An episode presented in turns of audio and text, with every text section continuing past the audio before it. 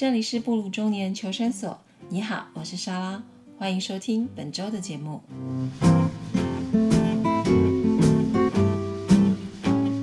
Hello，大家好，我是站长莎拉，这里是布鲁中年求生所第十一集，很高兴又在空中跟大家见面喽。呃，录音的时间是礼拜四，然后广播播出的话是在星期五。那星期五就是二零二一十二月三十一号，也就是二零二一的最后一天了。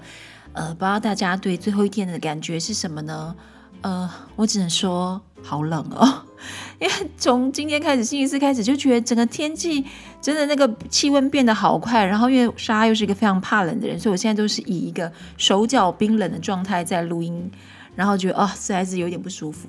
不过呢，呃，来到了最后一天，我其实还是有蛮蛮。开心的那主要是一第一个开心的部分就是我在 Podcast 这个节目，呃，至少也做了十集跟大家分享，然后今天是第十一集，我觉得这是一个对我来说是一个好的开始，呃，虽然我也不知道，呃，在另一边的你，另一端的你听起来会带给你什么样的东西，但是我想至少是呃，同样身为中年的我们，我希望我能成为你的生活中一个很好的陪伴。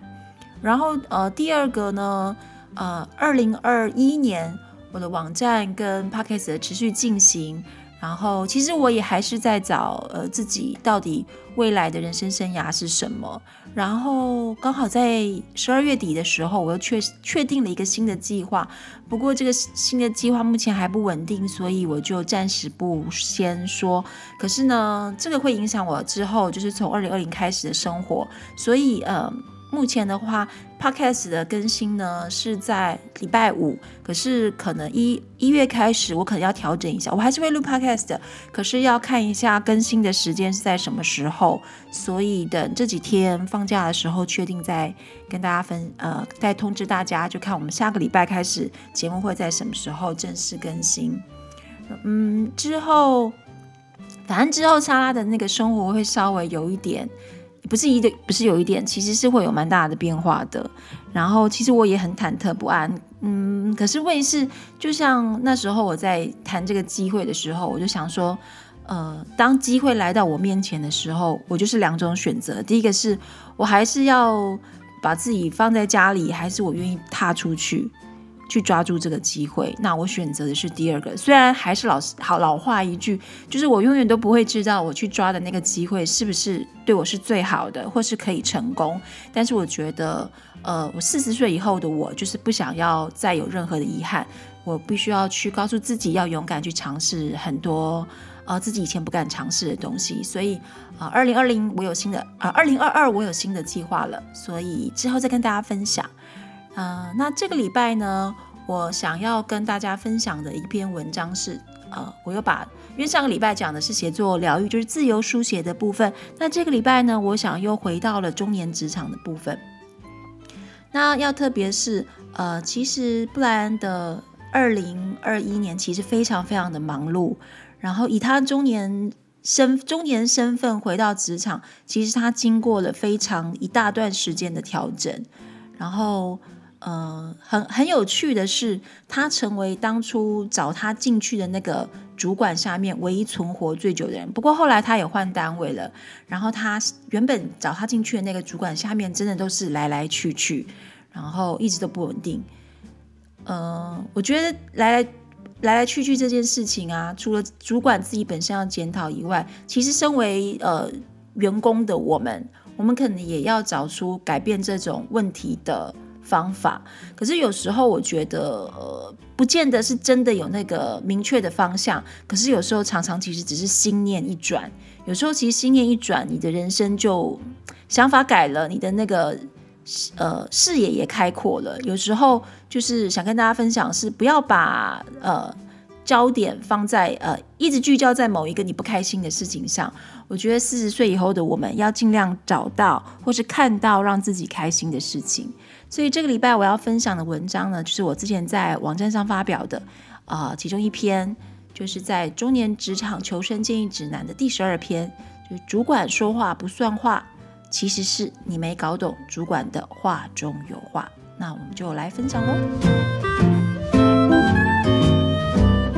艾薇薇的直属主管在公司的脾气暴躁是相当有名的，这点布莱恩可是吃过不少苦头。所幸后来布莱恩成功的逃离那位主管的魔掌。艾薇抱怨工作这么多年下来，没有遇过这么不尊重同事的主管，除了是一生气就口不择言以外，还会要求单位里的同事联合排挤他不喜欢的人。排挤的手法包括禁止说话，还有资料不要提供给其他部门等一些幼稚的手段。当然，这个不喜欢的名单中有一个就是布莱恩。艾薇一开始也是默默忍受，就像布莱恩一样，毕竟新人初来乍到，就算已经有了好几年的工作经验，大家都是尽可能的忍耐。但如果工作中只剩下忍耐，积累的负面情绪最终还是防堵不住的。艾薇忍受了大概一年多。原先以为时间久了自己会习惯，或是主管也会改善，可惜这一切都是艾薇的幻想。终于，艾薇决定开始反击。既然我们都是拥有丰富职场经验的中年上班族，应该很清楚，公司就是利益结合的团体，人加上利益竞争跟冲突的场面就不能避免。在职场要如何捍卫自己的权利，争取自己的利益？当然只能靠自己。当你遇到类似的状况时，请先问自己是否努力自救过，不要冲动任性做出决定。年过四十的我们，如果只想逃避，你真的会一直逃下去。以下就是莎拉整理的职场自救的十种方法。方法一：同事间的经验分享。布莱恩成功脱逃疯狂主管的事迹，一直在公司广为流传。毕竟一直以来就是一个这么的案例，其他人的下场通常是上缴辞呈，乖乖走人。艾薇不想这样善罢甘休，希望布莱恩能给他一点建议。布莱恩建议艾薇向上级主管反映，但是也提醒他，这将是一场很漫长又反复的过程。艾薇必须要有十足的耐心，否则只是徒劳无功而已。方法二，向上级主管求援。艾薇趁着大主管的会议空档。反映无法忍受疯狂主管的领导方式。其实，艾薇不是同时间唯一反应的人，因为另一个同事也在大主管的耳边唠唠叨叨念了好几次。他们都无法理解为什么公司能够允许疯狂主管激进的管理方式。大主管表明理解艾薇的清心，希望能给他一点时间，让他和艾薇的主管好好谈谈。不过，大主管说的一些时间始终没有明确的时间点。艾薇隔几个星期就会向大主管询问自己该怎么办，大主管总是一样的回复：“再给我一点时间。”这让艾薇越来越焦躁了。艾薇询询问的次数多了，大主管的反应也越来越不耐烦。大主管曾经语带不悦地说：“你不相信我会处理吗？你也不能只靠我，自己还是应该要面对面和对方说清楚。”其实，向上级求援只是职场自救的其中一项办法。因为每间公司状况错综复杂，不可能一体适用。当你发现这条路行不通，就要赶紧转换方向。毕竟山不转路转，路不转就自己转。第三个方法，寻求转换单位的可能。如果公司部门有人员申请调动的先例，可以私下询问跟自己友好的单位是否有适合的职缺职缺转调。当然，这些主举动绝对不宜高调行事。必须先和想要转调的单位主管取得共识，还有说法，确认完全没有问题，再向上级主管反映。自己先找出办法，心里有个谱，上级主管的处理会比较有方向，不至于把问题都丢给上层，也可以降低上层敷衍了事的机会。只是艾薇并不想离开现在的部门，他喜欢目前的工作内容，所以并没有转换单位的打算。方法四。不能害怕正面冲突，和多数上班族一样，我们都不喜欢正面冲突，更害怕冲突后的尴尬场面。所以，面对主管的职场霸凌，都是尽可能的默默忍受。但相信大家和布莱恩·艾薇都有一样的想法：单方面忍受霸凌是没有办法改变困境的，一定得鼓起勇气，想办法直球对决。当然，我们要善用方法，不是直接和对方打上一架。毕竟，中年过后，身手真的没有那么灵活了。某一次，这位疯狂主管在办公室对着布莱恩冷嘲热讽，当下布莱恩没有回击，只是脸色铁青，不再回应。但事后，布莱恩将疯狂主管的一言一行记录下来，寄回给对方，并且写下“职场霸凌”这四个字。这对于具有一定规模的公司来说是很严重的指控。如果面临真正撕破脸的局面，布莱恩的信件就是保护自己的证据。疯狂主管收到信之后，像是被冷茶泼醒的宿醉者，马上回复自己无意触犯霸凌界限，并致上诚挚的歉意。虽然几个星期过后，疯狂主管又固态复萌，但是他也知道布莱恩不再是一个温驯的家伙了。方法五。适时抒发负面情绪。遇到疯狂主管，就像是被鬼缠身一样，身边的同事一定会发现你的印堂发黑，然后三不五时陷入负面情绪当中。脱离负面情绪的方法，除了转换环境以外，就是要把它说出来。但是，并不建议和公司的同事抱怨，因为这样你很快就会成为茶水间中或是中午便当会议的话题主角。你要尽可能的把负面情绪倒给公司无关的人。其实家人真的是最好的倾吐对象，而且通常我们要的只是发泄情绪，并不是要别人提点意见，而家人就会是最包容我们的垃圾桶。总之，别把负面情绪闷在心里，不仅伤身，也无助改变。找个人畅快抒发恼人的情绪，对于脱离疯狂主管的掌控，说不定会有新的想法产生。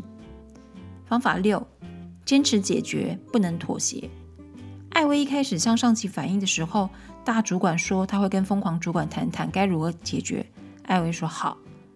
艾薇说有没有机会换主管，可以让其他小主管代替，中间多一层缓冲，可以吗？大主管说不行，他会想办法。艾薇说好。艾薇问有没有办法把工作内容切开，绕过向疯狂主管报告的方法。大主管说你不要烦恼，给我一点时间。艾薇说好。有时候我们害怕成为别人眼中找麻烦的人，所以提出要求后就会乖乖等待时间解决。有时讲了一次、两次、三次，讲到自己都觉得不好意思，开始怀疑是不是自己的问题。有时候主管就是抓住这种想法，拖延几回，看看你是不是会知难而退。如果你轻易放弃，就是正中主管下怀。当你已经无法忍受选择反击时，你就应该要坚持，主管必须想办法解决或改善问题，千万不要被轻易摸头妥协，否则你就会陷入轮回，其他的人也不会再对你伸出援手。方法七：白纸黑字记下承诺。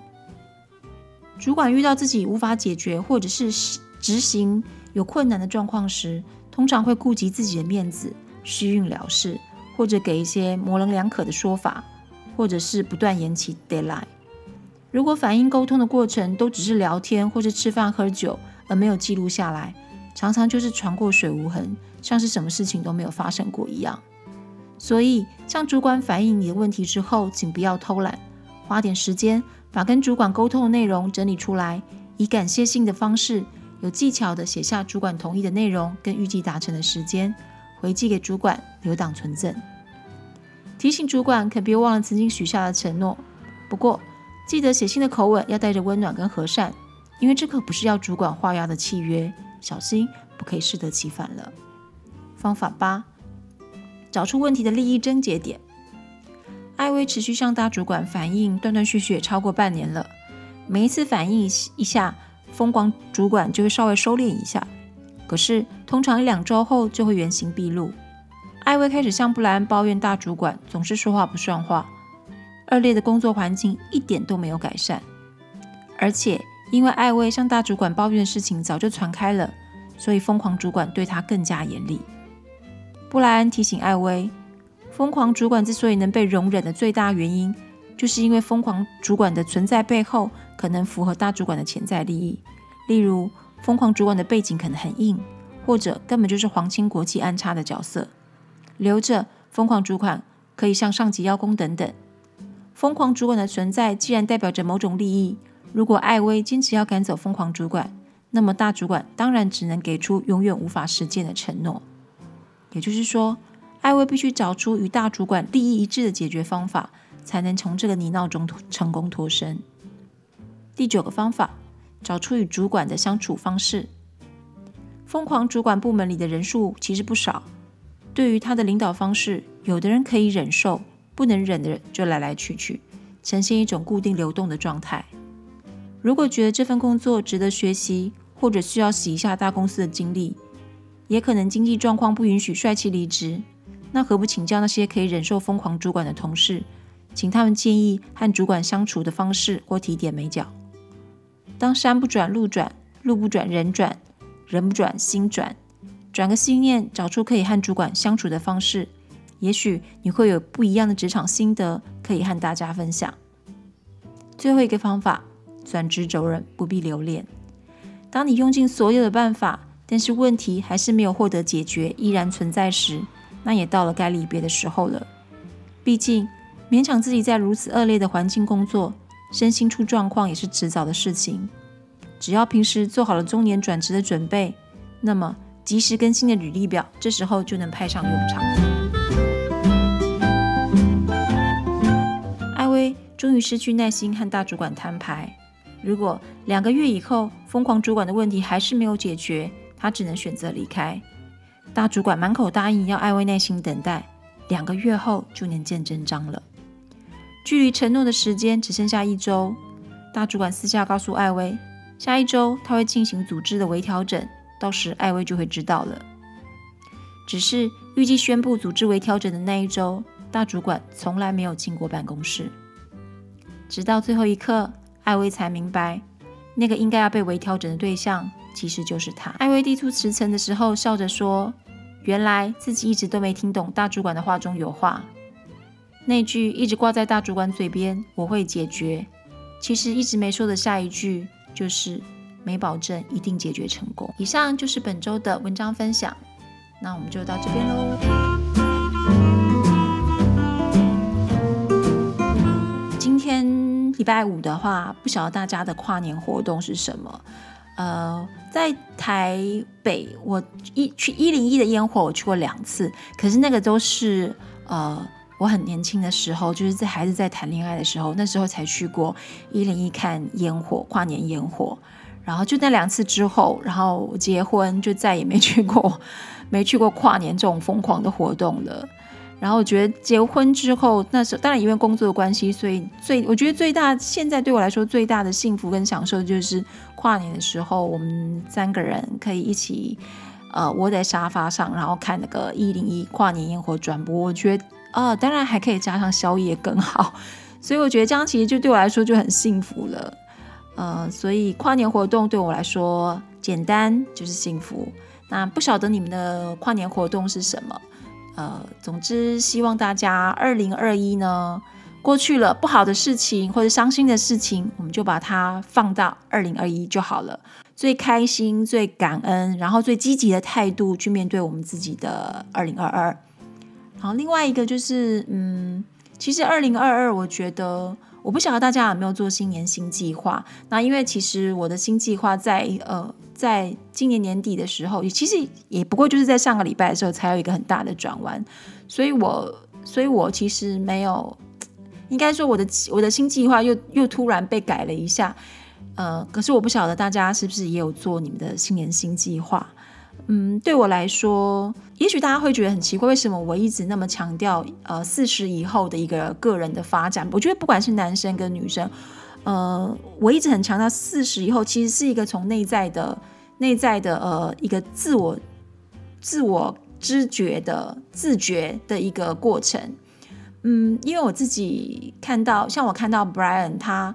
呃，虽然他其实工作非常的辛苦，然后他也必须负担我们家整个家呃绝大多数的经济来源。可是尽管如此，他还是把他自己的人生做了一个非常明确的目标，所以他会去念法律相关的东西。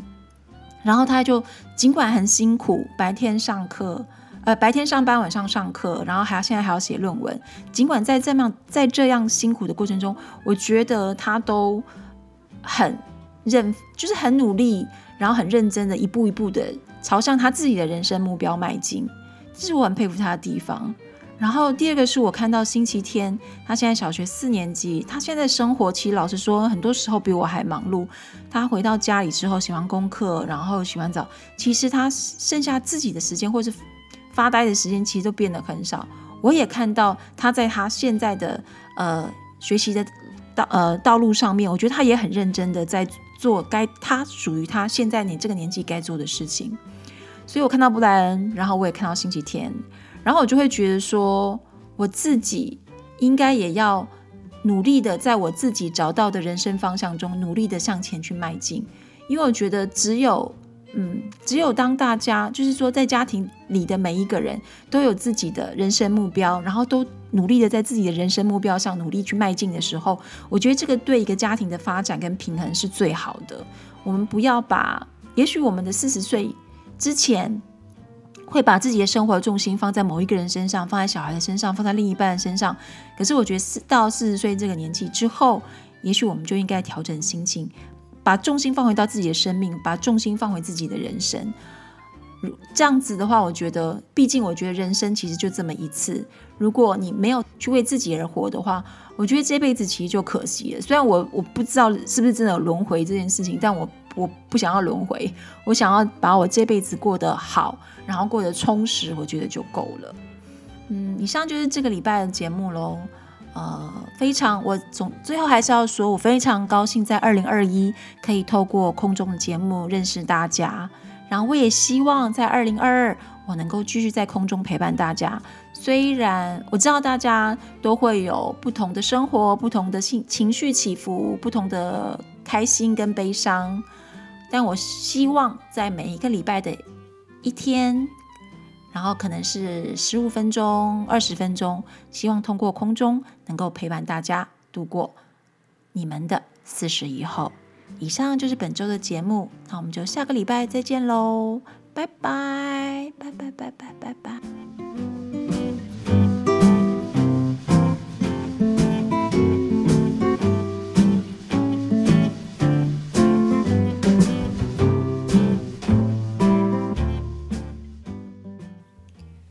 节目就到这里结束喽，谢谢大家的收听。布鲁中年求生所每周五定期更新，欢迎大家订阅我的节目，也要记得给我评分哦。有空记得到我的网站 afterfortyinme.com 逛一逛。我们下周五 podcast 再见喽，拜拜。